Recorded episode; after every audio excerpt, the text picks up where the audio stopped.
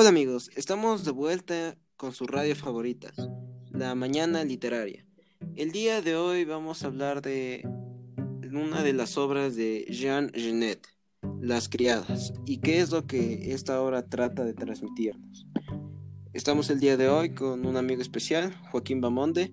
Joaquín, explícanos un poco qué te quiso transmitir la obra en general. Eh, bueno, pues primero que nada, eh, Las Criadas es una obra que, número uno, está inspirada en un evento de la realidad, es muy importante.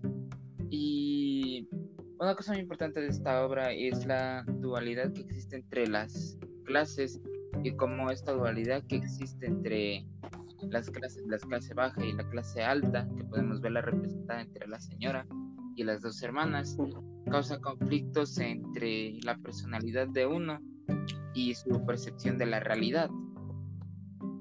Eh, esto lo podemos representar muchas veces con cómo actúan las criadas y cómo estas eh, toman actos los cuales pues son copiar lo que viene a ser la vida de la señora, imitarla, eh, hasta convertirse física y mentalmente en ella o en la representación que tienen de ella.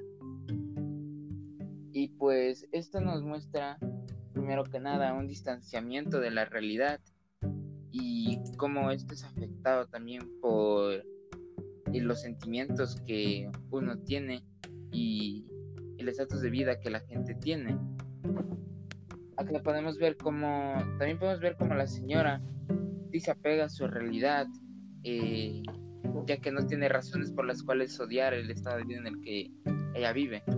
Pero si es que vemos el estilo de vida de las criadas, es deplorable y es malo, son pobres y tienen que ir trabajando día y día por, por la, para la señora y consiguen mínima ganancia, lo cual las hace pensar que su realidad no es apta, quieren deshacerse de esa realidad y las lleva a transportarse a esta imaginación, a este mundo que ellas crean en el cual ellas pueden ser la señora y pueden ser libres de las responsabilidades que tiene el mundo real.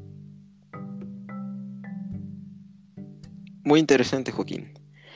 Bueno, eh, también creo que las, los personajes en general, como tú ya habías mencionado, nos intentan transmitir algo más allá de lo que hablaste y de lo que comenta el libro. Por ejemplo, en el caso de las criadas, muy bien como se mencionó, representarían la envidia de en la sociedad como habías mencionado, se ve la diferencia social en cada una de ellas, en cada uno de los personajes. Pero esto es algo que algo muy interesante, un punto muy claro en el que, se debería topar, que en general ambas criadas, eh, las hermanas eh, Clara y Solange, quieren convertirse en algo que envidian y odian. La, también la, su representación de la señora al momento de irse lo toman como un ritual, una ceremonia, en la cual ellas intentan parecerse lo más a ella y en general se podría ver como ellas la, la aborrecen, por así decirlo. Pero siempre, se mostró que siempre que trataban de terminar su ceremonia, su actuación, eran interrumpidas y no llegaba en general a un desenlace.